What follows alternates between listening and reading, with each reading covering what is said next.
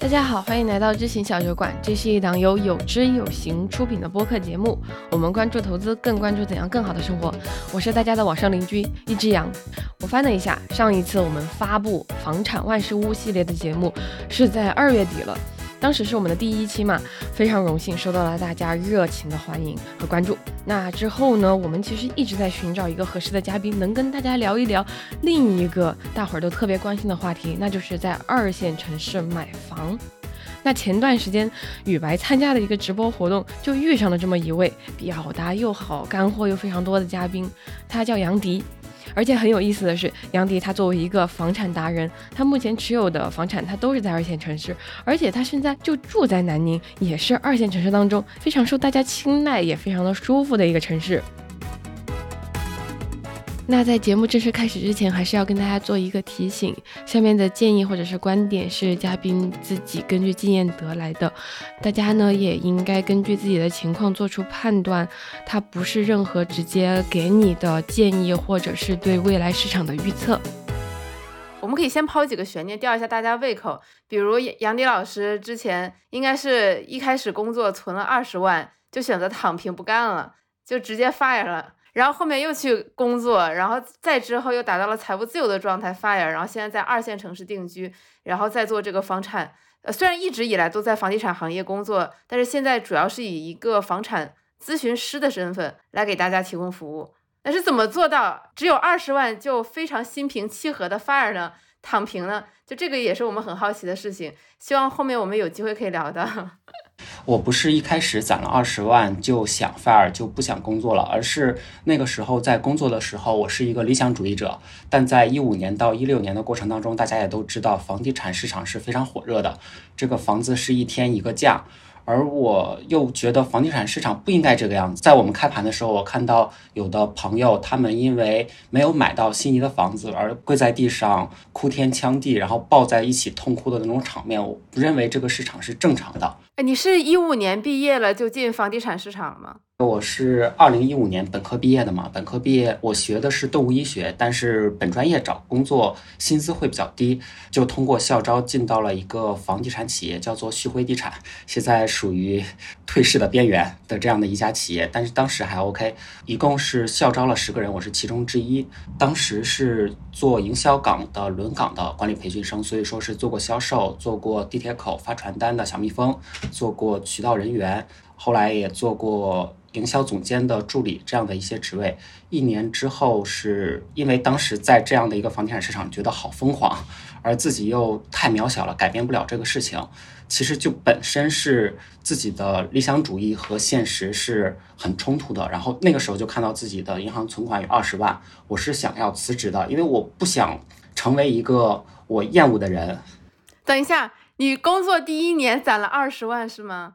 对的，工作第一年攒二十万，因为我们的薪资构成是有底薪加佣金的。好了，我们今天节目就到这里了，再见。对，是是有底薪加佣金的，而佣金的部分是我卖出一套房是可以跳点的，从最开始的千分之三的佣金，也就是总房价的千分之三的佣金，如果你达到了五千万月销售额的话，是可以跳到百分之一的。所以我到最后是跳到百分之一这个点的，一个月就赚了大概哦，一个月是赚了十万了就有。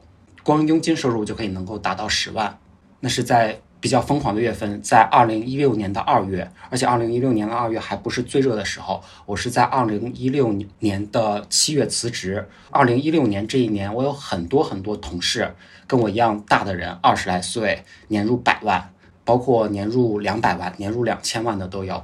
房地产行业是至少在当时是非常。神奇的一个行业，你一个底层的最基层的员工年入是可以到手一百万的，而且是合法收入。啊，好好的，亲爱的朋友们，我们这期节目就到这里了。我我我，我们需要平复一下心情，主播需要平复一下入错行的心情。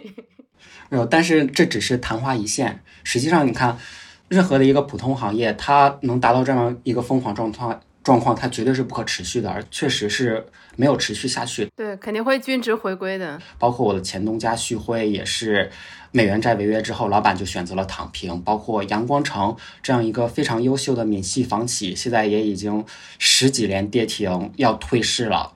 股价已经低于一块钱了，五毛几嘛，现在要退市的一个状况，这就是可以说是极度疯狂，然后极度毁灭。当时我一个普通员工都会觉得这一个行业不正常或者行业疯狂，但其他的人难道感受不到吗？因为疫情，然后因为各种各样的限购政策、打压政策，所以导致了楼盘卖不动。一卖不动，我们房地产企业的借贷成本是非常高的。曾经达到过百分之二十几的年化的利率的这个借贷成本，然后后来也百分之十几是特别特别正常的。那这个百分之十几、百分之二十几，其实跟高利贷一样，一旦资金回款达不到的话，那这个企业的资金链就会崩掉。而且我们借的大部分都是借的银行的钱，或者是包括二零一五年的时候，大家如果去买理财产品，包括那些信信托啊、私募，他们的年化收益率可以达到百分之八以上，而且还是保本。为什么能够达到百分之八以上？那是因为买的都是我们房地产企业的这种短期借贷，它才可以达到这样的一个水平。但是我们房地产企业不行了，或者是整个的市场的房地产销量不行了，导致现在咱们去买市场上的理财产品，要么是赔的，要么是百分之三左右，就是这样一个原因。对，虽然我们没有办法就是盖棺定论说所有不管是这些以前这种高收益的这种理财产品，或者是这种债券。它底层全部都是房地产，就是杨迪老师讲了一个很普遍的现象。那你一六年之后还有买过房吗？我所有的房产都是在一六年之后买的，这个很好玩吧？那你看，你这不是知行不合一吗？不不不，知行是合一的。二零一五年的时候，二零一六年的时候，我之所以没有买房，那是因为我手上没有钱。我以及我爸也不愿意给我借钱。我爸是一个特别有意思的人。我是一个做房产的人，或者是我是一个靠房产赚到很多很多钱的人。但是我爸一辈子到现在都没有买过一套房，他至今都住在我爷爷单位盖的那个房子里面，而且他自得其乐。然后我自然而然在二零一五年、二零一六年是没有钱买房的。我的第一套房是……你你妈妈没意见吗？我妈妈有意见，但是我妈妈也没有钱。对，就是我妈也管不了我爸。在我家里，钱是我爸来管的，啊，现在我爸和我妈是分开管钱，而且他们现在是属于热衷炒股的老股民，但是我直接说炒了十几二十年就没赚过钱，但他们自得其乐也还好。我的第一套房是二零一七年买的，买的是在我的省会城市，我是大连人嘛，买在了沈阳，我一个朋友。他要在沈阳买房，想让我帮着他去买房。我给他看了十来天吧，十来天，然后给他推荐了一个很好的楼盘。我然后他看了之后很犹豫，然后觉得不买了吧。我就觉得受不了了。我说你不买，我又认可这个楼盘的逻辑，那我自己买。我在那个过程当中，我考虑的是我留不了北京，大连我家里是自己有房子的。每一个省份的人都会有一个省会情节嘛。那首套房买在自己的省会城市，是不是也还 OK？以及买沈阳的原因也是。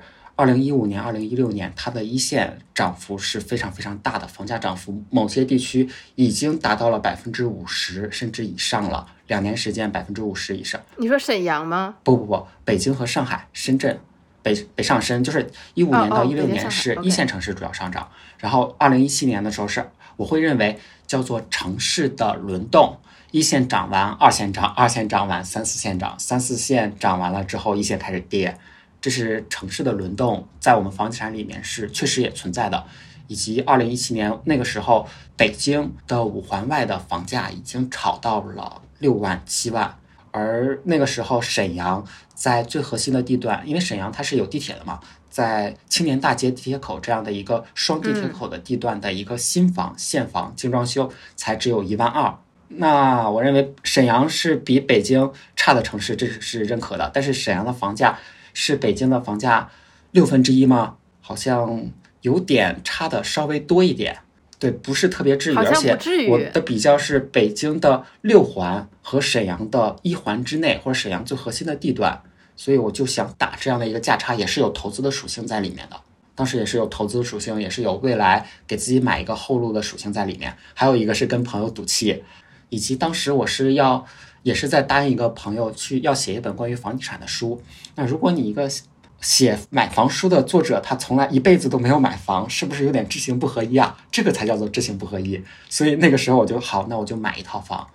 当然那套房到现在也确实是涨了。二零一七年，你在全中国任何的一个区域去买房，到现在基本也都能涨，除了几个地方，其中一个地方叫做燕郊，一个地方叫做固安。燕郊和固安的话，二零一七年买买到现在的话是赔钱的。那这个就是另外的一个买房逻辑了。那其他城市，比如说杭州，二零一七年买到现在，大概赚个百分之一百到两百是不成问题的。哎，固安是哪儿来着？我有点不记得了。固安在北京旁边，北京南边，也是河北，叫环京的区域。简单来说，这个这个是属于买房里面的一个好很好玩的现象，叫城市的现象。上海富邻居，北京穷亲戚，什么意思？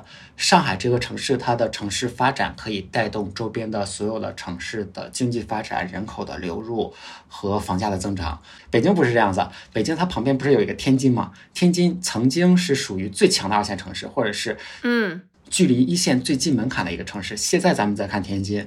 大量的空房，而且人口资源全部都被北京给吸纳过来了，以及天津还是最好的一个地方。你再看看其他城市，比如说其他其他区域吧，比如说什么石家庄，这个河河北整个都是被北京吸引的。我这也是我们开启这一期主题一个很重要的原因，就是我们有一个知行信箱嘛。自从我们开始了房产万事屋这个系列之后，我们就收到了很多跟房产相关的来信。也然后有一类来信特别典型，就是我作为一个年轻人，我可能人在一线打拼，然后我就会在犹豫，我要不要在二线买个房。比如我在北京打拼，我要不要回老家买个房？我要不要去天津买个房？就有很多这种很犹豫的来信。对，看完了之后，我会有一个很深的感觉，就是不管房价现在怎么变化，或者是说你所在打拼的城市它的房价有多高，随着你的人生的变化，你手上有一定的资金之后，你一定会要考虑到自己的居住的需求的。所以我就会觉得说，今天真的是一个非常好的一个机会，可以请到杨迪老师来跟我们充分的讨论一下，在二线买房它的优势和劣势，或者是说。总体来说，我们应该年轻人怎么来思考这个问题？然后我们这期节目也就提供这么一个可以探讨的平台。然后大家了解了更多的信息，掌握了更多信息之后，自然也可以缓解一下大家就是心里面的焦虑。简单来说，能够留有这个一线城市的城市的户口，那么我建议你就买在一线城市。甚至你如果实在没有钱的话，这个一线城市它都会有公有产权房，都会有公租房，都会有保障型的政策性的商品房。买这样的房子也可以，OK。如果是二线城市的人，或者是留不下一线城市的，因为我们很多年轻人是背井离乡的，从一个小城市到一线去打拼，那我们原本就不是新北京人。千万要记得一件事情，就是移民在任何一个时代、任何一个国家、任何一个地区，初代移民都是最艰难的。初代移民很多都是留不下来的。留不下来就留不下来，回到自己的家乡，也可以在其他的城市赚足够多的钱，在自己家乡买一个还不错的房子。我当时的考虑就是无可奈何，留不到一线，那就买到二线。买二线城市的话，或者是不买一线城市，又有几个选择。第一个选择是买自己所在省份的省会城市，第二个选择是买自己所在家乡附近的区域性的大城市，第三个选择是买在自己的家乡。我建议。是梯度性的去选择，因为我们如果是以个人为角度的话，可以考虑各种各样的多样性。但是从家庭，因为买房它是涉及到家庭嘛，从家庭角度去考虑的话，我们是希望自己的家庭去不断的向上走的。所以我才会说是买房的时候没有特别大的必要的纠结，能留在更好的地方，那就留在更好的地方。留不到的话，那我们再退而求其次，找那个次里面的最好的那个选择。其实我们刚刚杨迪老师分享的那些和你之前在那个从房客到房东那本书里面，其实真的是完全一致的嘛。这个观点也是非常相似的，就是说一定要鼓励，就是年轻人还是鼓励他们在买房，而不是像社会上现在比较流行的一些观念，哎，我一辈子租房也可以呢。因为他们一辈子租房是不可以的，只有在一线城市的某些区域，或者是只有在一线城市的一些人才可能尝试一辈子租房。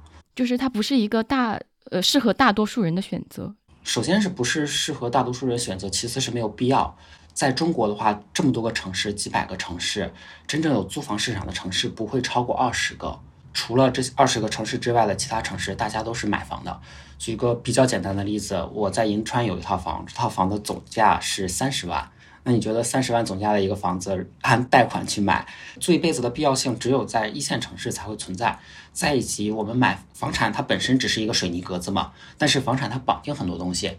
你有了房产之后，你的户口可以落过来，户口落过来之后，你的社保、医保啊什么的正常的缴纳，包括你结婚，父母是希望你有一个房子来成家立业的。然后结婚的话，你有一个房子才可以在婚恋市场上占据一个还 OK 的地位，才会有丈母娘愿意把自己的女儿嫁给你。孩子才能把户口落到这个房子里面，孩子才能上小学、上初中，而且这是大部分城市啊，的状况。虽然说北京刚刚我没有说特例，特例是现在一线城市已经强调租售同权了，但租售是很难同权的。它首先要满足有房有户口的家庭的上学需求，满足了之后，再是有户口没房的。家庭的一个需求，然后才是这个没户口、没房的这个租房家庭的上学需求。但是我们要知道，优质的教育资源永远都是稀缺的。即便是有房有户口的人，他甚至还要去参与摇号。你一个租房租客，你想让自己的孩子去上到一个很好的牛小、比较牛的一个高初中，几乎是天方夜夜谭的事情。不是说是一定要买房，或者是我鼓励买房，我是不支持大家一辈子不买房。以及现在的这样的一个状况，这样的一个社会共识在里面，它是我们无可奈何的一个情况。即便房价在下跌的通道，但是我们如果要结婚，我们孩子要上小学了，要上初中了，我还是支持大家去买一套房。这样的一个安定感是不能用钱，或者是不能用未来的预期收益来衡量的。以及我们知道现在的房价在下跌，但是我们能够预判明年的房价也在下跌吗？而且一个国家的货币，只要国家是稳定的下去的话，货币就是在持续贬值的。在持续贬值的货币的前提下，你要持有货币本身吗？不会的，你一定会选择持有优质的资产。什么叫做优质的资产？在中国目前，即便房产已经是这个样子了。但是，一线城市、二线城市，甚至三四线城市的核心地段房子，还是叫做核心资产，因为股市里面的那些股票啊，嗯，我都不觉得他们叫做核心资产。我怎么感觉你这几年应该在股市里亏了不少 啊？对呀，因为我是看到我的父母，我是从初中、高中看到我的父母，他们研究股票，他们到那个股。曾经是买股票不是在手机上的，他们是要到股票那个交易大厅，然后我爸还到了那个高端的席位，还是叫 VIP 席位去。他是一个开出租车的普通的出租车司机，自己主业都不干了，去带着家家里所有的钱去炒股。我认为他的这样一个选择，我是不支持的。明白。那再看房地产，他以前让我们家庭得到了安定，得到了安宁，然后随着城镇化的发展。随着经济的发展，随着物价的贬值，房价在逐渐的增长，它在等于通胀或者在跑赢通胀的过程当中，你要认为未来它可能会什么腰斩之类的，这可能性不会是特别大的。即便咱们是做预判，咱们在做玄学的这个预测，我们也要从它过去看到现在啊，要看它的这个转折点是在哪里，这是否转折了之后就会回去呢？我我我感觉你听起来更像一个趋势交易者。过往房地产帮助大很多中国家庭赚到了钱，那么即便它可能现在有一些波动，会有一些波折，那大概率它未来可能还是会向好。我个人的观点是，我觉得我们都没有办法预测，只能基于个人和家庭的刚需来判断。我觉得这个会是一个相对比较笃定的一个锚点。是的，于白老师，您说的特别好，这是两种不同的逻辑。但是买房这边，买房就很好玩了，买房它属于自住逻辑加投资逻辑的一个结合才。到了买房这一点，而在买房里面，我特别特别希望大家强调的就是，我们要房住不炒，房子是用来住的，不是用来炒的。我们买这套房，首先的先决条件是用来自住的。而且我的观点，一个观点是支持年轻人买房的原因是我支持年轻人买他的自住的首套房，而这个自住的首套房，我们甚至即便不考虑投资逻辑也得买。就是回南宁以后，你每天的日常生活是什么样的？大概是每天早上九点到十点会起床，下午的时间是如果有工作那就做工作。呃，最近这段时间喜欢拍视频嘛，想拍视频的话，那就主要的时间都在视频上。只要是醒着的，就在玩视频，以及有的时候会到凌晨的两点钟、三点钟再睡去。可是你之前说了你都财务自由了，你为什么还在拼命工作？拼命工作没有没有拼命工作，只是最近这段时间对视频感兴趣而已。有工作是有人咨询我的话，那我就会以咨询者为优先。但是最近这段时间咨询我的朋友又变少了，以前多，然后最近少。最近少的话，那就每天该休息就休息，该玩就玩，该看视频看视频。在去二线之前。就是你可能对二线城市有一些你的设想，但是当你真的生活在南宁之后，有没有哪些东西是打破了你过往的认知？其实很多东西是一直在打破我的认知的，因为我之前是在一线城市嘛，或者在北京，北京的房地产市场会比较规范，规范的这个市场拿到二线去卡的话，就会出现很多很好玩的事情。举一个最简单的例子，公寓在北京是不能落户的。在北京是有公寓的人的话，他是孩子不能读书的。但是在其他有的城市，比如说在长沙、在天津，孩子是可以读书的。而且是你要问具体的项目，有的项目是可以读，有的项目是不能读，有的项目是读一次，有的项目是读两次。之前有一个在北京的朋友，呃，因为在北京买不了房嘛，那就考虑到天津去买房，让孩子到天津去读书。之后他就去了解到了一个天津的公寓项目，那个公寓项目大概一平米是一万块钱不到，大概四十来平，也就是四十万的一个公寓，可以让孩子至少读一次书，而且卖出的时候还可以再读一次。什么叫做读一次书？也就是我们如果是住宅的话，孩子落户落到这里面，这个孩子可以读书，然后卖出的话，其他人的孩子在这个也有学位，也可以读书，就叫房子和学位是绑定的。但公寓不是这样子，公寓正常情况下呢是不能绑定学位的。但是某些二线城市，它为了要卖项目，然后开发商和当地的教育局会搞好关系，或者是会明确说明，那我这个开发商的公寓孩子是可以在某某某学校去读书的，是没有问题的。有这样的公寓，也有那种可以读好多次的，就是就是一个一次性的学位。对对对，有这样的一次性学位的项目，有两次学位的项目，也有 N 次学位的项目。那 N 次学位的项目其实跟住宅是很像的了，但是那个公寓呢还得是商水商电。但有的公寓又是不是商水商电的，所以原本如果在北京的话，我们公寓是不能买的。但是如果到二线城市的话，真的就叫做具体项目具体分析了，这是其中之一。然后之二的话，还有些二线城市，原本北京住宅它的标准最高你能建个三米五、三米八的一层的层高，但是二线城市的话，有的二线城市你可以达到四米五的层高，甚至五米的层高，也还是算一层的面积，是还是住宅啊？住宅，然后一层，然后你可买一层，你可以直接送两层，跟 loft 一样，或者是比一线城市的 loft 还 OK。哦，我家买过这样的房子。对，楼中楼嘛，现在也还有。我家在三线城市买过这样的房子，然后就可以自己隔一个小复式出来。是的，是的，现在也还有这样的一些项目会有的。啊，再以及在北京的话，我们会呃，如果是一线城市来考虑啊，咱们正常来说不应该买小产权房，对吧？但是二线城市呢，有的小产权房也还可以买，以及小产权房拆迁了，他还会给你拆迁款。举例子就是杭州，我认识的一个朋友，他来找我买房，他们家在杭州这边有一个小产权房是没有房本的，但是拆迁的时候给他赔了两百多万，也是很 OK 的。以及有的一个区域，整个区域就是没有小没有房本的房子，而且很多的城中村是出现的。城中村呢，它是村集体的房子，呃，村集体的土地上盖的村集体的房子，它不能给你房产证，但是可以给你一个绿本儿。绿本的这个房子呢，你有使用权，有的人也是可以去买的，不是说小产权房就一定不能买，可以给你绿本的，或者是认可你的那种房子也是可以买的。未来拆迁也是会给拆迁款的，但能不买就不买。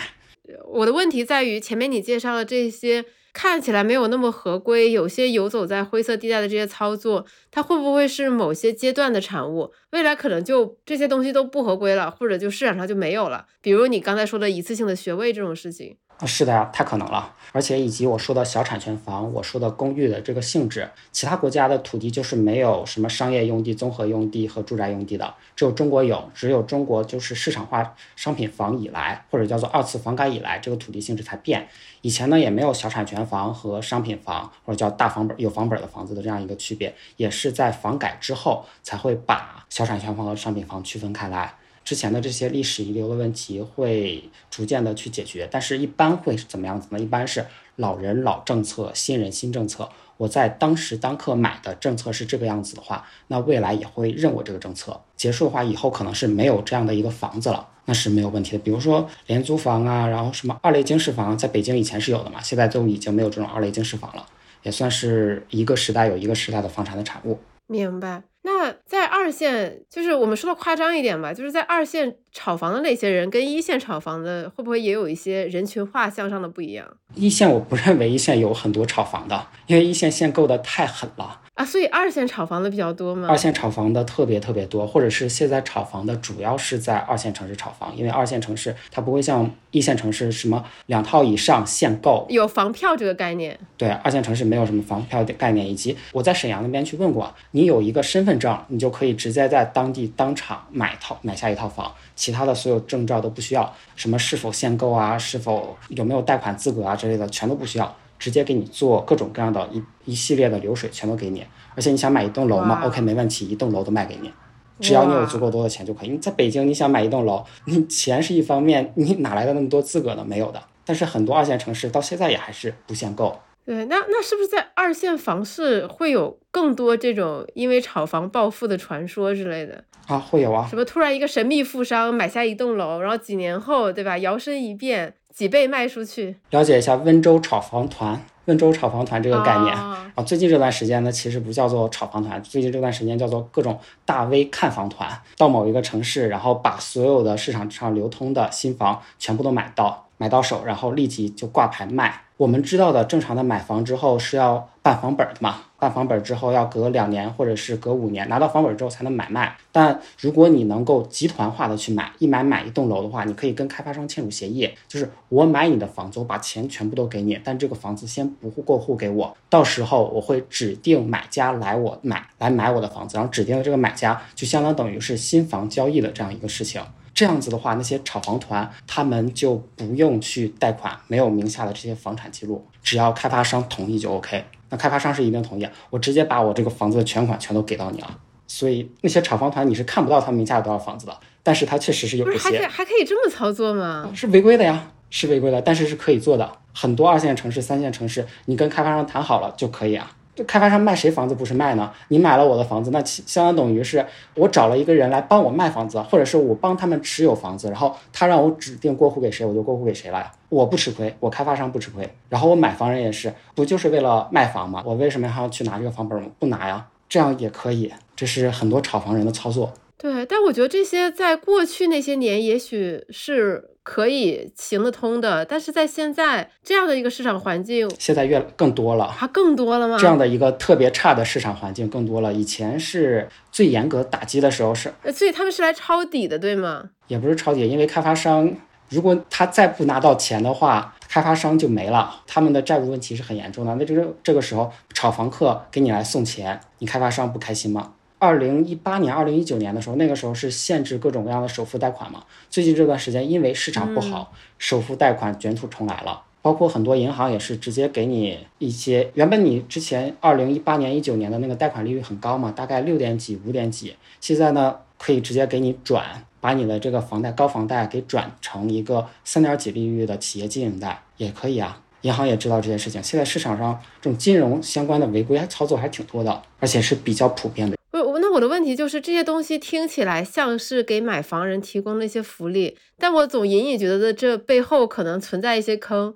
就是如果让你画画重点，分享一些就是我们现在在二线城市买房尤其要注意规避的那些点，会有哪一些呢？二线城市买房的话，我会建议啊，第一个能不买那种民企开发商的期房就不买这些期房，然后如果是在那种一二手房房价倒挂的区域。这个时候我们才可以去买新房，而且买新房尽量能够买现房和准现房是最好的。如果买不了现房和准现房，那我们也应该买国企、央企、大开发商的期房房，因为现在期房首先开发商的压力很大，他的资金回款压力很大，可能未来就盖不了、盖不出来房子。其次，开发商的拿地成本又很高，所以即便他未来能够如期交付给你，房子的质量也一定不会好。所以我们没有必要去买这个期房，但是有的区域，举例子，杭州、南京这样的城市，包括厦门的岛内，它是因为新房限价，限到了新房的价格是，比如说厦门岛内吧，它限到了七万块钱一平的新房价格，而周边的二手房房价是八万，这样子的前提下，我们买新房就算相当等于是打新，那我们是可以去买的。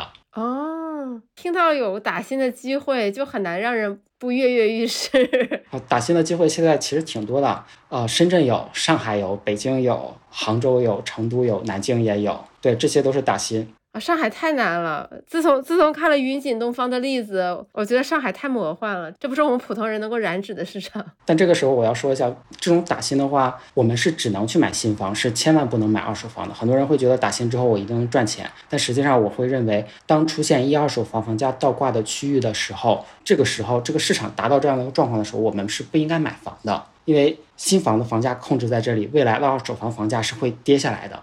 以及你新房现在的房价是七万块钱，可能明年的房价也是七万块钱，后年的新房房价也是七万块钱。你所有的买房人全部都是会赔钱或者不赚钱的状态，因为你买二手房会赔到新房的价格，你买新房两年之后入市的新房房价也跟你的房价是一样的。总之就是大家市场可能会都不赚钱。那这个时候我们最应该做的操作就是不买啊，前前提是投资啊。这是我个人的小观点，明白。以及刚刚我说的这个一二手房价现况限价，其实是属于政府控制的一个事情。那政府未来可能会放松一二手房价限价。那现在的新房是七万块钱，未来可能八万九万，那这个时候我们买进去，不就还是会赚一点吗？啊，明白。那总的来说，在二线城市，现在我们最好不要买期房。那除此之外呢？不知道二线城市有没有一些比较流行的操作，但它其实可能会是坑的这种事情。要谨慎的去相信二线城市的各种规划。在一线城市，我们会知道要发展一个区域，比如说北京嘛，要发展亦庄，亦庄一定会发展起来；要发展后厂村，后厂村一定会发展起来。但是二线城市，尤其是你发展新区，可能发展着发展着，新区又变成了鬼城，这是很很可能的一个事情。也啊，理解，这个还蛮常见的。对，包括我要修地铁，可能修着修着地铁就停了。以之前咨询我的一个柳州的朋友为例嘛。我我刚想说柳州那个轻轨，柳州的轻轨，柳州的地铁修着修着就没有了，就是这个样子，烂尾烂在那里了。包括郑东新区，它当时也会发展的很好，然后说是引入教育资源，引入大学，引入各种各样的高新技术产业。然后郑东新区它还没有发展起来，房价已经被炒到了四万五万，然后最高的有七万的一平的那种房价了。现在大家也知道，这个郑东新区也开始往下跌了，这就是。规划没有起来，房价起来，那我们这个时候是买进去还是不买进去？当然是不买了。以及在一个城市要看这个城市它的它的城市的排名，或者说是城市是否政府有钱。越有钱的城市，它的落地是越好的；越没钱的城市，它的落地是越差的。所以，越是弱的二线城市，会是或者是越是弱的三四线城市，我们就越应该先去买主城区。除非你市政府搬出去了，搬到一个新区，以及它除非轻轨已经修起来了，或者地铁已经修起来，某个学校已经引入过去了，那好，你这叫做落地，我才敢买它的新区。否则我们就不要去买。以及买到那个新区的话，要注意二线城市原本就那么多人，然后还要抽出一半的人，或者是三分之一的人到新区去，那是否能把人抽出来，这是一个未知数。那如果抽不出来的话，房子盖起来了，人不过去，那不就是一个鬼城吗？以及在那边的话，会有新区，它最大的特点是什么？最大特点是有大量的新盘、新楼盘，大量的新楼盘。那你未来在卖房子的时候，是买你的二手房呢？还是买别人的新房呢？以及就算买二手房的话，跟你一起挂牌的卖房的人也特别特别多，你是很难卖的。杨迪老师前面讲了一下，他对于尤其是在一线打拼的年轻人，你买房的这个逻辑嘛，比如说你最优选，你有户口，你当然最好还是在一线城市买房，然后次优才是去买你家乡可能所在的这种强二线城市或者是省会等等。但是我个人感觉更普遍的一种情况是。大部分年轻人在一线城市都是没有户口的，但是他工作五年、七年、八年，他已经满足了可以在这个城市买房的这个需求，手里呢也攒了一笔钱。这个钱他在一线可能只能买到相对比较差的房子，但是在相邻的二线城市可以买到比较好的房子。比如我在深圳工作，我可以在东莞买房；比如我在北京工作，很多人选择在天津买房。很多时候大家陷入的纠结是这个困境。就是我要不要在天津买房？可能在天津很好落户。如果我要生小孩，我的孩子也可以在天津读书、高考，好像也不错。那如果我在深圳的话，我在深圳真的买房好辛苦、好艰难。但是在东莞似乎还 OK。但是我人在深圳租着房，我又交着东莞的月供，这个房子租可能也租不了很高的价格。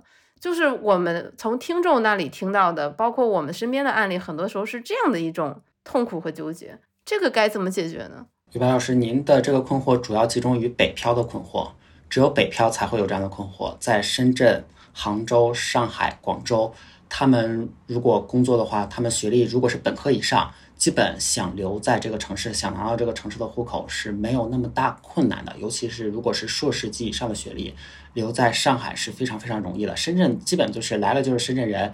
而且你本科毕业的话，以前一段时间啊，你落一个户还可以给你一个一万多块钱到两万块钱的奖励。你杭州，杭州现在都叫做新一线了嘛？杭州你落个户，你专科生都可以去落户了。只有北京，你在北京连续纳六十个月的纳税和社保，才有在北京获得一个买房名额。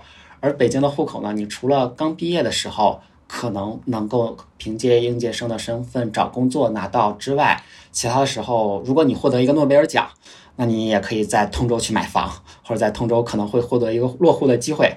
所以就是比较难的一个状况。在这样的一个时候，是我有一个原则啊，叫做“你既无心，我便休，何必惹烦忧”。既然一个城市它都无法认可你，让你成为这个城市的居民，你又何必继续留在北京呢？这就是我为什么在北京待了十年而离开北京的原因。但是，为什么要考虑买天津呢？那是因为我们的工作，我们的工作。必须是在北京才能找到的，或者说我们的事业都在北京，我们的朋友都在北京，我们离不开北京。那这样子的话，即便我们成为不了北京人，但是我们为了养家，我们为了赚钱，那还得留在北京，只能去买在天津这样一个城市。这样子的话，孩子才可以天在天津参加高考。天津的高考优势其实和北京差不了太多。以及天津到北京会比较轻便方便，甚至你未来可以把你的生涯之类的、你的工作去从北京挪到天津，这是一个只有对北京来说是一个无可奈何的选择嘛？这一点我是支持的。就是如果你留不在北京，而且你在北京有一个 OK 的工作的话，那我还有孩子还要上学，那我就买在天津。其他条件下，我都是支持大家直接离开北京。深圳和东莞的这个纠结是我们收到的一个真实的听众来信，我我觉得这个也挺真实的，因为深圳房价，深圳虽然你落户可能相对容易一点，但是那个房价实在是太太高昂了，我觉得尤其是对于我觉得三十岁以下的且家里没有矿的年轻人来说。那个东莞和龙岗的朋友，我是看到了，我是建议她跟着她的男朋友一起到深圳去打拼去工作，能拿到深圳户口呢，就先暂时不买房，在一线城市是可以短期之内不买房，或者是孩子在上小学之前都可以不买房的，甚至其实如果是现实当中有很多的案例，他们是孩子上了小学、上了初中才开始买自己的首套房的，这是也可以的，呃，无论你有多少钱，你都可以正常的去活着，没有什么。必然的因素在里面，只不过是一些时间节点，一些你要结婚的时间节点可能是需要房子，孩子上学的时间节点可能是需要房子。那你要是实在没有钱的话，那也不要逼着自己，因为如果你在深圳去工作的话，你房子买在东莞，那你是一定不能住在东莞的。那你东莞的这个房子装修还是不装修？不装修的话，那你一直空置，你要还月供，还要自己在深圳租房子，要出一个租金的钱，你的压力大不大？你要租出去，你要装修，别人住你的房子，你买的是新房，等你回去住的时候，你就变成了一个二手房。再以及你在深圳工作，你在东莞买房，你未来你能够保证自己会回到东莞去找工作吗？这是很难的一个事情。毕竟在深圳的话，我们的。行业的或者我们的薪资增长速度可能会很快，我们可能会换更多的工作，我们可能会有更多的机会。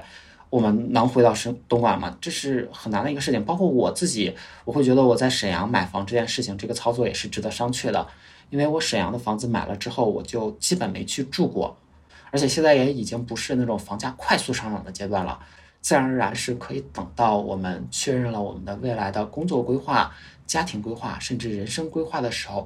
再去决策买房这件大事就好，不要为自己的未来去设限。我希望的是这些年轻人不要过早的去做这个决策，即便你呃暂时不想考虑，那你可以暂时不考虑，但是你不要把这个东西盖棺定论了。不要为三十岁的自己在二十岁的时候去做这个决策，不要为四十岁的自己在就就是不要把三十岁、四十岁的自己的路给堵死了。对，保留这个可能性，你可以暂时的不接受。不支持，但是我不希望你直接自断双臂，把未来的路给挖掉，以及不要为未来家庭的决策而自己主观的臆断去做这个选择。你买这个房子这件事儿，是跟你未来的爱人和你未来的孩子有强相关的，甚至是跟你的老人的养老也是有强相关的在里面的。所以你个人怎么能去做一个家庭的决策呢？那那其实我们前面讲了非常多关于年轻人在大城市打拼，然后。想说买房决策上面的这个考虑嘛？那我们可能到现在这个阶段，更需要明确一个定义，就是我们在说去二线城市买房的时候，我们说的二线城市是怎样的城市呢？我认为什么叫做二线城市呢？是就是除了北上广深的大城市，我是会认为都是二线城市。这些大城市包括省会城市、呃直辖市以及区域中心城市。比如说以我们辽宁省为例吧，我会认为二线城市是有大连和沈阳这两个城市的。以我现在在的广西为例的话，二线城市我会认为有柳州、桂林和南宁。嗯。那那就是因为其实今天我有查一下，就是像您所在的南宁，它的这个工资水平的话，呃，大概是在月薪是三千到七千，看它是呃私营企业还是非私营企业嘛。那在这样一个工资水平下，它的房价水平大概你你体感上是怎么样的呢？我现在买的这套房子呢，是一个一线的江景房，一万四一平，这已经是最好当地最好的一个盘的价格了吗？不，当地最好的盘的价格两万多、三万多也有，但是这个房子的确实是一个，因为江一线江景房就是一个比较贵的一个水平，它是一个比较高的一个房价了。然后南宁的平均房价大概八千左右，新房大概是一万左右这样的状况。像我们经常会听到就是前几年都说二线的房价涨得很快嘛，那不知道就是您自己的体感是怎么样的？就是它疯狂到什么程度呢？二线城市的房价涨得很快，这件事情是在二零一七年、二零一八年、二零一九年这三年达到的。疯狂的程度是原来的均价只有四千块钱，然后三个月就可以涨到八千，然后紧接着是未来的两年可以涨到一万二、一万五这样的状况。举一个例子，叫做。大理这样一个城市，围绕着洱海的房价，由原来的新房房价大概只有五千块钱、六千块钱的水平，应该是在二零一七年左右，三个月之内直接翻倍，翻到了一万四一平。而且二线城市的房价永远都是不是说是缓慢的跟一线城市这样随着城市发展去上涨，而是带动起来的，以及是由外来的开发商进驻和城市的棚改或者叫旧改拆迁拆迁户多了之后。导致的一个快速的上涨。举个例子，浙江最近这段时间，咱们看到浙江各个二线城市、三线城市房价为什么这么厉害？那是因为之前的二零一七年、二零一八年，他们的拆改城市把老房子拆掉之后，这个资金货币补偿、货币安置是特别特别多的。然后再加上新房的外来的房企，比如说碧桂园、恒大他们的介入。他们无论是在什么城市啊，房价都是奔着一万多，新房房价奔着一万多去的。不管你的城市当时的房价是四千还是五千还是六千，都是一万多的一个水平。那自然而然，这个新房开发商的介入就会把房价突然之间给拉起来。而且那个时候，很多居民家庭是拿了一些拆迁款的，他们是又必须要买房的。所以二线城市它的房价的快速的提升，有一个比较大的原因啊，当时是有一个比较大的原因是来自于棚改运动。然后还有一个比较大的原因是来自于这个大型房地产企业的介入，很多的城市他们原本是比较封闭的，都是当地的固有开发商来去建各种各样的房子，但是在二零一七年、二零一八年的时候，这些大型的房地产企业就开始进入到细微的二线城市、三线城市、四线城市里面了。碧桂园这样一个房企，它又有一个称谓叫做“三四线之王”。意思就是碧桂园在三四线拿了很多很多的地，恒大也是在三四线拿了很多很多的地。他们当时那段时间股价涨得很高，短短几年之间，他们这两个房企就可以进军到全国销量前三甲的过程当中。但也正是因为他们进入到了这个三四线城市，然后进入到了一个泥淖当中。啊，经济一不好，大家自然而然就不会去买房，而且三四线城市、二三线城市它的购买力是有限的，以及大家其实都有房，他们只是有改善型需求而已。那改善型需求改善完了之后，又不会去那么投资，自然而然项目就卖不出去了，然后就陷入到了泥淖当中，啊，就导致了这种欠钱还不上啦，然后债券违约啦的状况了。对，那也就是。呃，最近的这些不不管是房企的新闻也好，就还是这个疯狂的时期要均值回归到一个比较理性的情况也好，就是那现在有说就是现现在的二线城市房价跌得非常厉害吗？就从您的观察来说，而且甚至有些人会说现在二线城市已经进入一个所谓的房价寒冬。不是二线城市进入房价寒冬啊，是所有的城市一二三四线城市，我会认为都已经进入到了房价寒冬当中。什么叫做房价寒冬呢？它不是不只是房价跌的多么多厉害，其实房价没有跌多少，房价大部分城市它跌的也就跌个百分之十，跌个百分之二十左右，然后部分区域可能会腰斩，跌个百分之五十，这都最多最多了。而且这个跌个百分之五十呢，也不只是二线城市就会的，以及我们房产人啊，看寒冬与否不是看房价的，房价本身对我们来说没什么直观的感受，是看成交量的。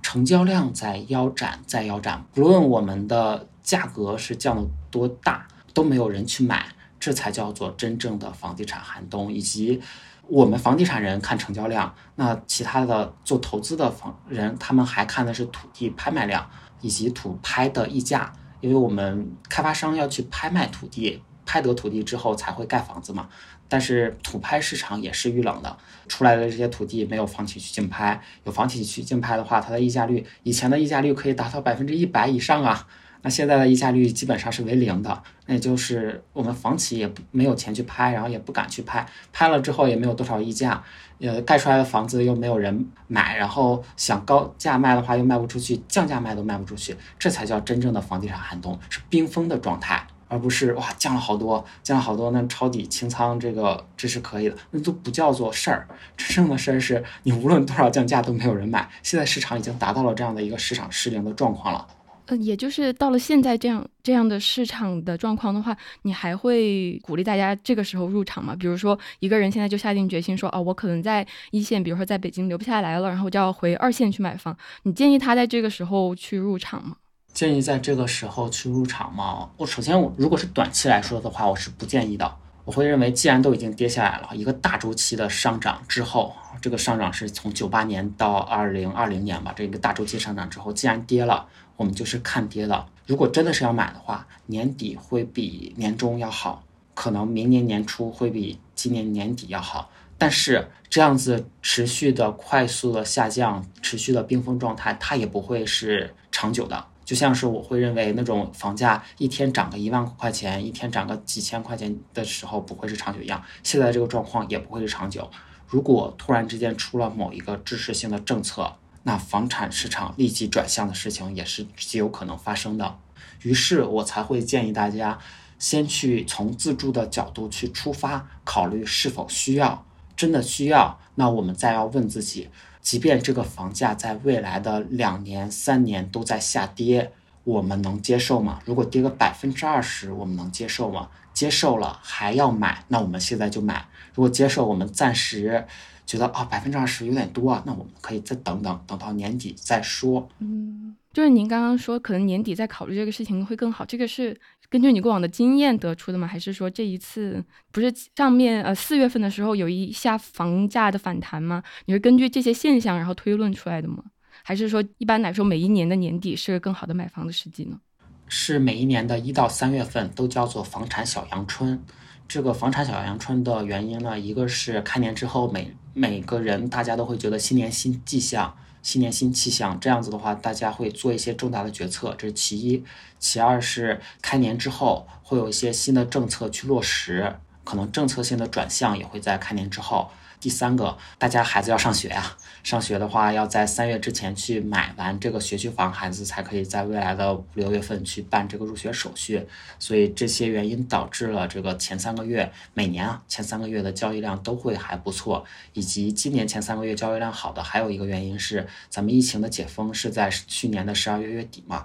这次的前三个月，就是把之前的因为在封城的过程当中或者疫情过程当中不敢买房的这些人的需求给释放了出来。现在之所以会觉得市场变差了，是因为原本我们会觉得这叫做一个反弹，结果发现也就反弹了三个月，后来又开始跌了。为什么说是下半年买可能会比这段时间买好？是因为我们的政策一般呢都是在年底出来的，会有这样一个状况，以及我们。房产的话是按年为单位去考虑问题的，前三个月是房产的小阳春，然后五一和十一是两个黄金周，也是一个买房的高峰期。为什么最近这段时间大家这么悲观呢？是因为发现五一黄黄金周它的成交量跟四月差不多，甚至比四月成交量还低这样的一个状况，所以我们才会觉得哎。低于预期。哎，我们前面聊的时候，不知道有没有提到啊？其实回南宁是一个被动的决定，因为这个杨迪老师的妻子是南宁人嘛，所以就回去了，回到了南宁这样一个城市。那结合你自己的经历，还有这么多案例的咨询，让您总结提取一个精华的句子啊，大家在二线城市买房的时候必须要记住的一句话，您会总结成什么呢？千万要注意的是，房产是一个大类资产，动辄上百万、上千万。对于这种资产来说，我们首先不应该追求它的增值能力，而应该追求它的不贬值的能力。它在未来是否会有人愿意用同等甚至以上的价格进行购买的这个能力？嗯，我们其实，在前面也有提到过一个听友的案例嘛。我在想说，大家的情况都不一样，但是我觉得我们收到这两封来信的，呃，还挺有代表性的。也许可以在这边就是跟大家讲一下，作为一个例子，杨迪老师来分析一下。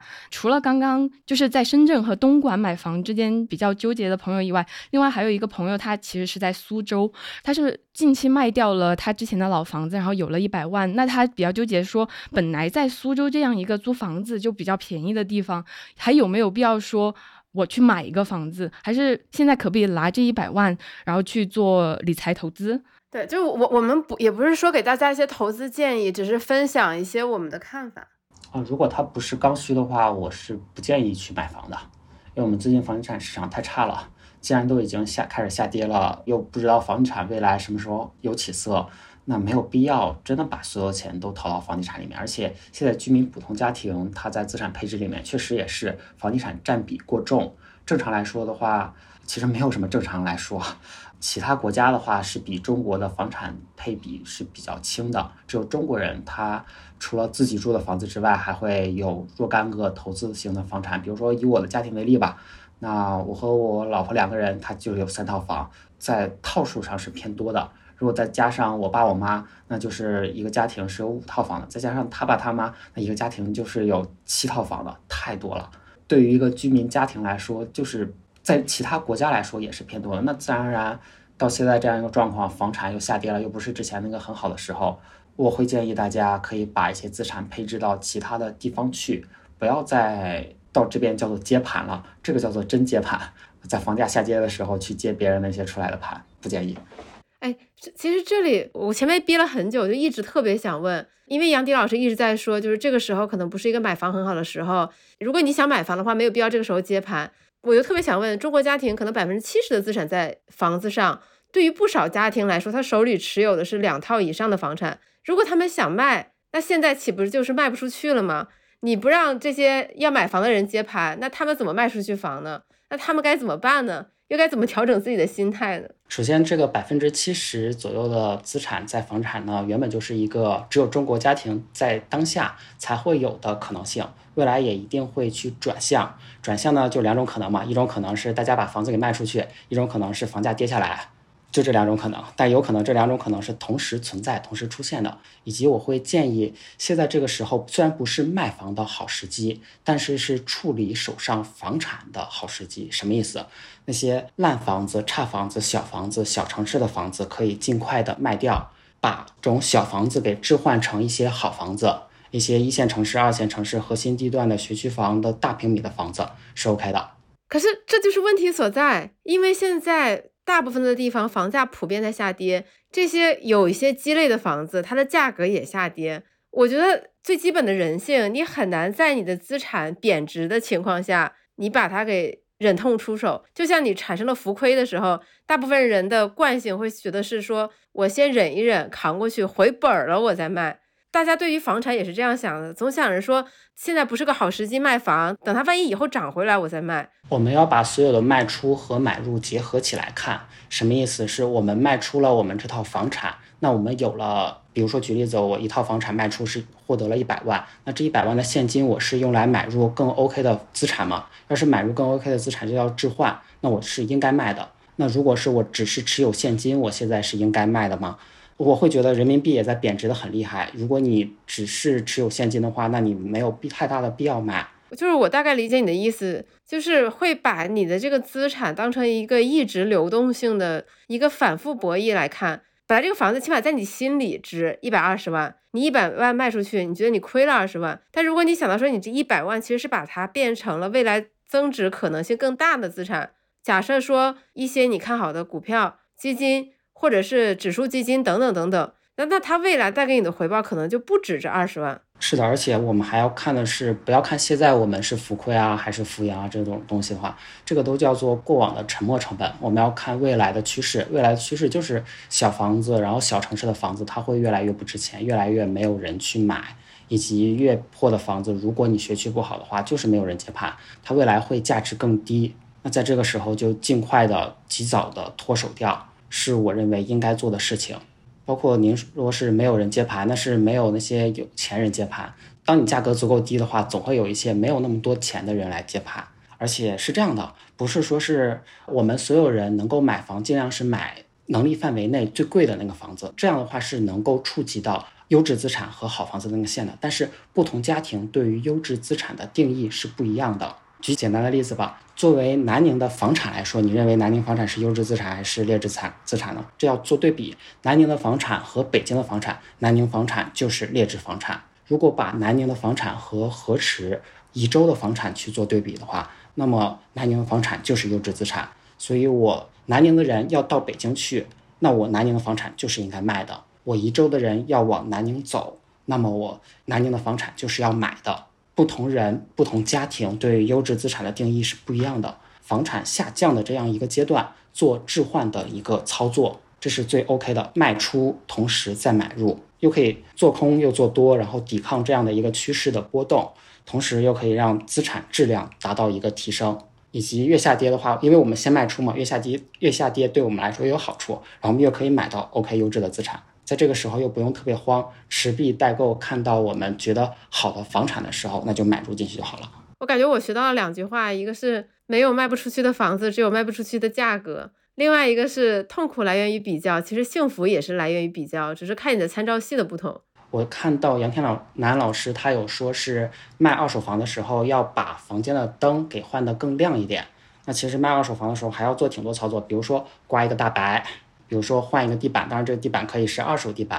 然后他说家具家电要保留，我会觉得把那些破的家具家电全部都丢掉。你要放家具家电的话，可以放一些新的。做了这些操作，不是说是你房子能够以更高的价格卖出去，而是你做了这些操作之后，房子它更有可能卖出去，有一个家的温馨的那种感觉了，是更容易卖出去，更容易脱手的状况。要是一些老破小的话，就真的是再便宜也没有人买。最起码你要让来看房的人给他制造一个很好的体验。是的，让他给他有一个，我们要有一个造梦的能力，让他有一种描绘，哎，这个地方未来就是我的家的感觉。那这个时候他就可以愿意掏钱了。以及每个人对家的定义不一样，有的人是把这个家当成首套房的家，有的人是把这个家当成未来三个人或者是四个人的家，不一样的。每个人对家的定义和对家的描摹和对家的规划是不一样的，所以自然而然这个市场上就是会有人来买，有人来卖的。就是你的这套房子总有适合他的一个家庭或者一些人。然后到最后是，比如说极限嘛，鹤岗到最后变成两万块钱一套房的状况是可以存在的。那这个时候两万块钱一套房也会有买家呀，是那些一线城市打工的不想打工了，然后去鹤岗躺平的人也会有人买。是的，而且啊，我会认为优质房产和劣质房产，它不是说是优质房产未来一定会涨，而是优质房产你但凡降一点点价格，就会有大量的买家出现。劣质房产是你降不断。大量的降价，百分之二十、百分之五十，甚至百分之百的降价，可能都会没有人去买，可能都会没有人去买，这叫做劣质资产。或者我房子就直接送给你了，然后你买不买？然后也不买，那这种房子就是劣质资产。我送给你，然后你帮我还房贷。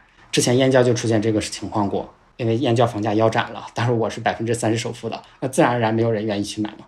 我觉得你这点提醒还挺重要的，对很多人来说，他的痛苦来源于，比如他的房子。市场价是值，比如说一万块钱一平，他挂牌出去，但没有人来看，他就觉得我这一万一平的房子降了八千，怎么还没有人看？但事实上，重点不是说这个房子多少钱一平，重点是这个房子在市场上到底有没有人需要它，它的供需关系是什么？不管这个房子是三万一平还是一万一平，如果没有人愿意问津的话，那它可能就是劣质资产。这也是为什么我们要买那种人口流入城市的房产。或者要到人口流入的那个城市去工作的原因，人口不断流出的这城市就是没有人在这里要买房的，这是一定的。那其实聊到现在，如果我总结一下，嗯，适合在二线买房的话，我觉得是两点啊。第一个就是你真的未来打算在二线去居住，然后第二个就是时机真的已经很成熟，就是你不是在为十年后的自己做决定。我觉得这两点是我得到非常重要的要点。那杨迪老师有什么补充吗？在这两点的基础上？在二线城市买房，要么你就是觉得自己能赚很多钱，你纯投资的角度上来说，那你这个是投资也好，或者赌博也好，你看好了这个赔率啊之类的，你想冲你就冲嘛。但是普通人家庭的话，即便是我我一个做房产的人，我去买房投资我也赔，或是我也觉得我没有达到自己的收益最大化，那普通家庭自然而然他要冒的风险可能会比我大很多。所以我才会在这个基础之上，因为即便是专业人士，他可能买房也会赔钱的基础之上，那我们就尽量不要去考虑投资这件事，考虑的尽量就只是自住，自住就永远不会赔，因为家人的欢笑、子女上学的这个确定性是无法用钱财衡量的。对于这种无法衡量的事情，那么我们去买入，即便赔，我们也能够接受。很多的时候，我们买这个房产，它都是叫做一个大额的交易，或者它附加了很多很多东西。如果我们从投资角度去考虑的话，可能赚，可能赔。但是如果我们以家庭为单位，为了我们的幸福角度去考虑的话，那就绝对不会去赔钱。那杨迪老师，我们合适问吗？就是想问很久了。你这样沈阳一套，银川一套，南宁一套，这如此分散的操作是怎么做出的？沈阳的操作之前有说过是帮朋友买，然后朋友自己不买，自己当时赚的钱又比较多，我会觉得你不认可我的这个投资逻辑，我自己认可，那我为我自己的逻辑买单，买了一个沈阳的一套。然后银川的这个房子是属于之前也是在北京工作赚钱赚的比较多的时候，年入那个时候是月入月入十万多的时候，然后发现哎银川的房价这么低，而且银川这个城市我比较喜欢，那就买一套。但，银川这个投资在我看来就是永远都是一个比较差的一个投资啊，或者是这个逻辑也是错的。买了一套，买到现在，然后南宁这套房子就真的是从从自住角度出发，是老婆来选的，她喜欢江景房，那就买了这样一个江景房而已。单从投资角度上来说，只是沈阳的房子是赚钱了，银川房子到现在是没有赔钱，南宁的房子到现在是赔了的，而且南宁的房子大概赔出了一个银川的房子的价格。大概赔了三十万，不过因为是我们从自住角度考虑来买南宁的这套房，即便赔个三十万，我们觉得也很开心啊。每天醒来看到外面的那个美丽的江景，也会心情愉悦。这就是自住角度出发考虑的最好的事情。你不会担心说你分享你个人的这些经历，你的客户会说你作为一个专业的房产咨询师，怎么自己还会做出这种没有赚到钱的投资决策？比如银川那套房子。银川的房子是没有赔钱，然后确实也没有赚钱，这个是实话实说。以及我会认为说是做咨询师也好，或者怎么样，咨询师就一定能够赚钱。我只能说是我知道的比他们多一些，我是一直做这个事情的，我知道其他人是什么人赚到钱，什么人赔了钱而已。那不代表我的投资能力是 OK 的，以及我一直都认为啊。房价预测它是玄学的事情，那就是有涨有跌，有赔有赚，不是说我在这个行业我就一定能赚钱。我们之所以之前买房赚钱的原因，更多的不是因为我们个人的努力，而是我们赶上了这么好的一个大时代。我们在随着城市的发展、城市化的进程，包括这个货币化、资产货币化、什么拆改啊之类的，才会去赚到钱，不是我们个人的努力，跟我们的眼光没有特别大的关系。再说回来，这些事情。我会认为沈阳也好，或者是银川也好，银川我是什么时候买呢？我是二零二零年的时候买，在二零二零年的时候买房，到现在还没有赔，其实是一个挺难的事情。而我之所以银川的房子买赔，是因为房产市场我是了解的，大宏观我是了解的，但是银川的这个城市我是不了解的，这就涉及到了一个投资里面非常重要的事情，叫做投资自己熟悉的资产，投资自己熟悉的领域。我投资到了我熟悉的房产，但是银川这个城市我不熟悉，导致的结果就是银川这个房子我买的是不赚钱的。但我们每个人，其他人，我之所以建议大家说是买自己的自住房，因为你买的一般都是自己所在城市，然后自己工作地点附近，甚至自己家附近的，你比我要更专业一点。我能够给你的启发就是。告诉你一些市场宏观的一些东西，以及具体的细微的操作，如何和房东砍价，如何和中介去砍价，如何去规避这个房子它有的一些问题。比如说，开发商告诉你的一些承诺可能是虚假的。如果开发商未来，呃，你买这个房子他交不了房，我们该如何去维权？我们该如何去退定金？这都是有一些小技巧在里面，你要去规避他们。嗯，哎，那就是假如这个听友啊，听完我们这期节目，他已经打定主意说我要在二线买房了。嗯，因为您刚刚也说不太建议这个时候出手嘛。那呃，比如他在两三年之后，哎，他才决定说，哎，那是一个比较适合我买房的呃阶段。那那个时候我要怎么判断什么时候买比较好呢？我建议大家多看一些政策性相关的东西，以及要正向的去解读这些政策性的文件。也可以做到提前的预判，比如说举例子，房住不炒是在二零一五年前后出来的，而最近这段时间关于房地产的这样的一个一些相关的指导性的文件呢，大概是李总理上台之后他说了一句话，以前呢咱们一直只支持首套房的。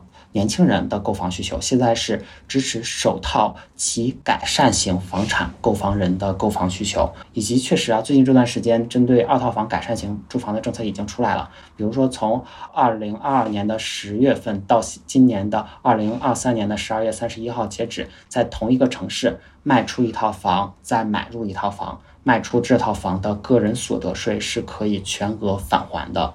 这个也是专门针对改善型住房出来的政策，而且我会认为，针对改善型住房的这个政策，未来会越来越多。那可能关于二线买房，我的最后一个问题是，其实有一部分听友，嗯，不管是出于什么样的情况也好，有一些人是可能他真的很不喜欢贷款，那这个时候他的钱就不不足以在二线城市买新房。那这种情况下，呃，他可以买二线城市的二手房，或者是说退而求其次，甚至说到三四线去买房吗？他们不喜欢贷款是不想承担压力是吗？有一部分是这样的情况，因为这是能而不想的问题，还是想而不得的问题，这是两个事情。如果是能而不想的话，我希望让他扭转一下他的想法。我之所以这么说，是因为我认为中国的房贷是一个比较优质的贷款，它的贷款利率相对低，以及它贷款的时间可以很长，可以是达到三十年的这一个水平。公积金贷款。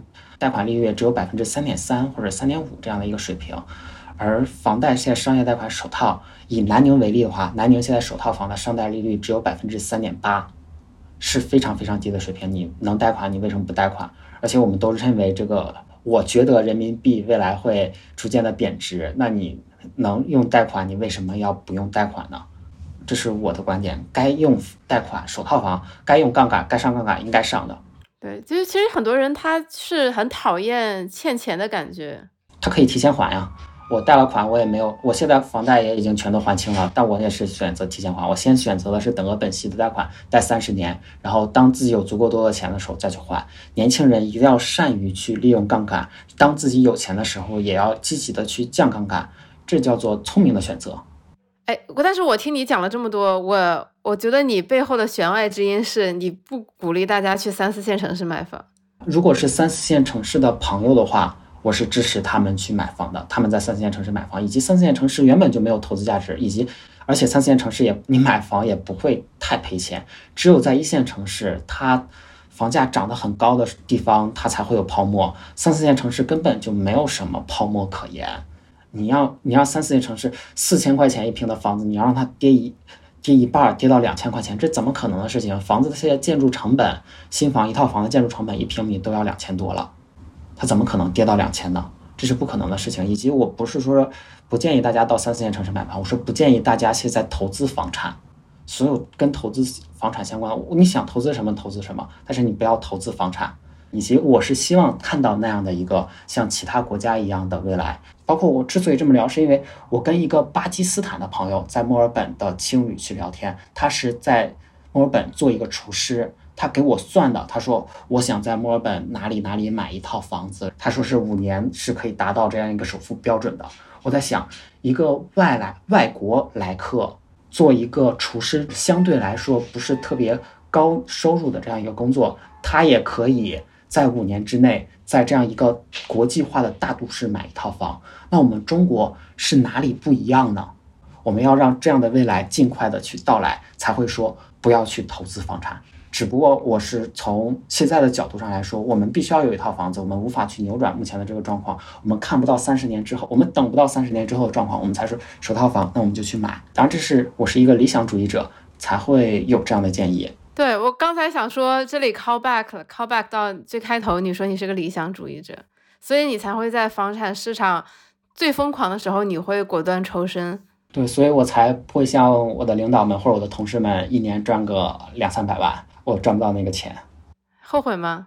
这个不后悔啊，因为我觉得我现在已经挺有钱的了。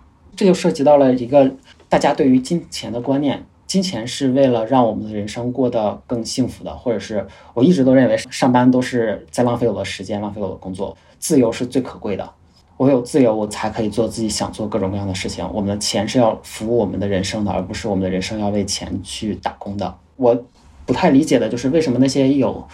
啊，当然不太理解，可能是因为他们有孩子，我没有孩子。但我未来有孩子，我就可以跟他 battle 了。有一本书上一个观点就是，你要反对这个时代的风尚，却并不去刻意的违背它。我反对目前的房地产市场的状况，但我会支持大家去买房，因为我们没有必要去刻意的违背它。他们说是投资房产，好，那我也跟他们投资。我看，我告诉他们说，我也投资了房产，但是我也没赚钱，你还投吗？拿我自己做反例来告诉他们，这个市场其实没有必要去投。然后他们去找了另外一个房产咨询师。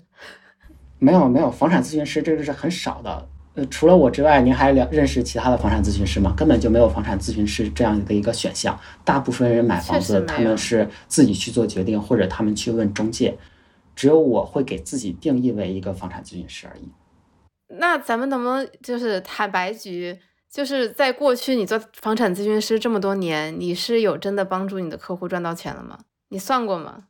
因为我是从二零一六年开始就做各种各样的咨询嘛，然后一直做到二零二三年现在。如果是在二零一九年之前咨询我的朋友，大部分人是赚钱的；二零一九年之后咨询我的朋友，其实很多人是没有赚到钱的，甚至有的朋友是赔钱的。有一个比较简单的例子，他是在二零二零年的时候咨询我要买肇庆，或者是要买。佛山，然后我跟他分析了之后，发现，然后肇庆是他的老家嘛，佛山是他在他老家附近一个比较大的一个城市，所以我就跟他分析了之后，觉得啊，那我们能买大城市就不买小城市，以及佛山它未来还有一个广佛一体化的这样的一个概念，它还是珠三角的一个比较重要的一个城市，而且它工业还比较发达，是的，那我们应该买佛山。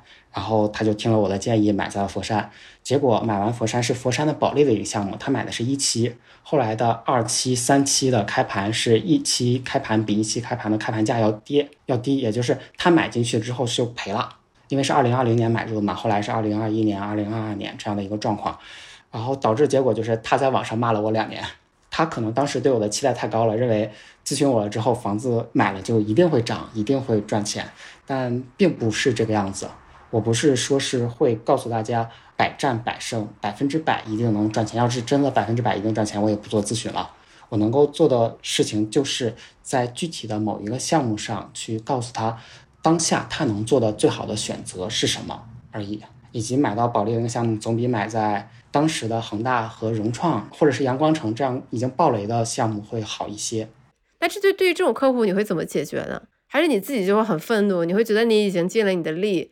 解决不了啊，那他人家骂我，那人家就骂我了。我会给人家打一个电话，然后去认真的去沟通一下这件事情。后来发现，人家会觉得我就是一个大骗子，解决不了就是解决不了，那我就认了。而且确实是我做咨询，那就承担了这样的一个风险，我就明确的了解到这件事情。那他骂我，我是应得的。于是这段时间，包括咱们沟通的话，我会告诉您，我尽量的不去做这种投资性的咨询，因为投资的话，它是有赚有赔的。但是如果是自住的，或者是刚需改善的那种，从自己刚需角度去出发出发的这样的一些买入，它是不用太在意涨跌，不用太赔的。这种咨询你会接？对，我会去接，尤其是这种改善型的家庭的买房咨询，那种买学区房的咨询，我会去接。因为学区房这个事情，它是一个特别重要的一个点，只有中国家庭才会有的一个点。孩子要上学之前，就是要去买学区房的，而且买完之后，在上初一的时候就可以去挂牌卖掉的，这样的一个学区房的一个状况。每个家庭在当有孩子的时候，就会要去考虑学区房这件事情了。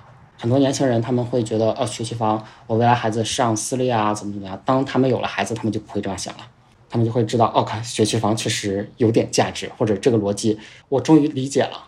没有孩子的人是无法理解这件事情的。所以，就像我们之前说的那样。不管你现在多年轻，你要给三十岁的你、四十岁的你留一点选择和后路。啊，是的，至少不把未来的路给堵死。呃，我想起之前我们同事在公司里咨询一些老同事在北京买房的问题，因为是一个单身女性嘛，然后她就在想说，那她在北京买房其实只是自住，就没必要考虑学区房，这样也不会花很多钱。但是老同事们就会说，你千万不要这么想。他们认识的所有一开始不考虑学区的那些人，婚后都后悔了，特别后悔没有买学区房。是的，而且你还要考虑这个房子，万一你未来卖的时候，买你这个房子的人会在意学区，你要为未来买你房子的人去做考虑。而且您的这个需求叫做单身女性婚前首套房，单身女性婚前首套房最要考虑的事情就是这个房子的易卖性了，是一样的逻辑。那单身男性婚前首套房考虑的不一样。单身男性婚前首套房要考虑的是未来家庭，一个二孩之家或者是一个三口之家的一个房产的购买属性。这样的一个人的话，他要买房就应该是奔着三居室和四居室去了。单身女性婚前首套房可以买一个一居室或者两居室，这是没有问题。因为单身女性婚前的这个首套房一般不会作为未来的家庭用房，可能会作为收租的收息用房。那这样的一个房子的话，地段要好一点，也就是租出去方便一点就 OK 了。又又学到了新的知识，以及要看我们是买这个房子是靠这个房子未来房价的涨幅，还是靠未来的这个房子的租金收益，这两个是完全不一样的点。租金收益的话，我们就可以去买商铺，呃，这这个里边学问也很大。对，我们就可以去买商铺，我们就可以买商住两用房了。因为商铺和商住两用房未来在交易的时候，它的税费会很高，百分之五点五的增值税是一定要交的，还要交百分之二十的个人所得税。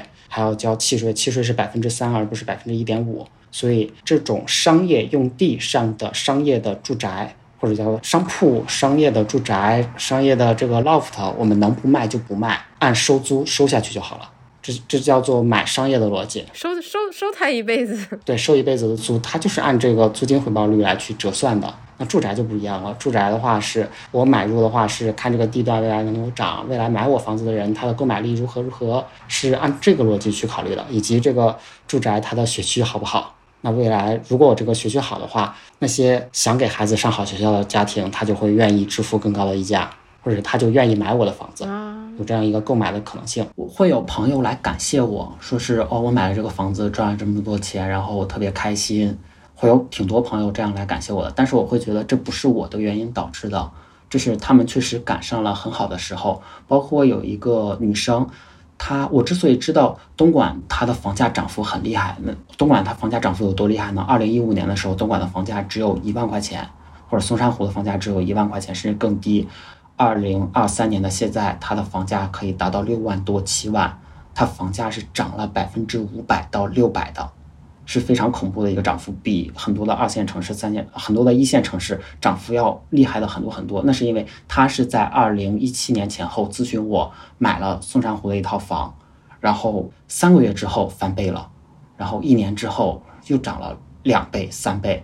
现在他也在跟我聊天，就特别感谢我，觉得是我怎么样。但是我要告诉他，那是他自己的决策，是他自己的选择。